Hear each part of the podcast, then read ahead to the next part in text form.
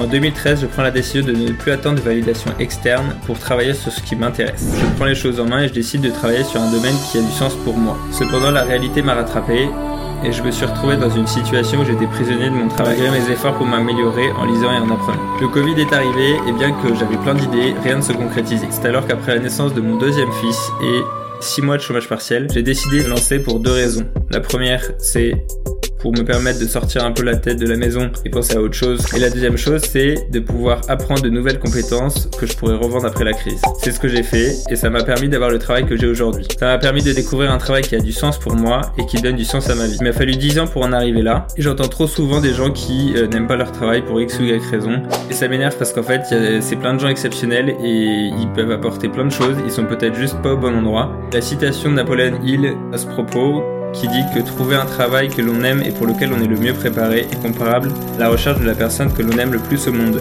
C'est pour cela que j'aide les professionnels à trouver un travail qui leur correspond et qu'ils aiment, pour lequel ils sont le mieux préparés. Et si vous n'êtes pas préparé pour un travail, la meilleure chose à faire, c'est commencer par vous former pour apprendre et pour ensuite agir dans le sens qui convient et agir de manière à ce que les actions que vous faites aient du sens pour vous.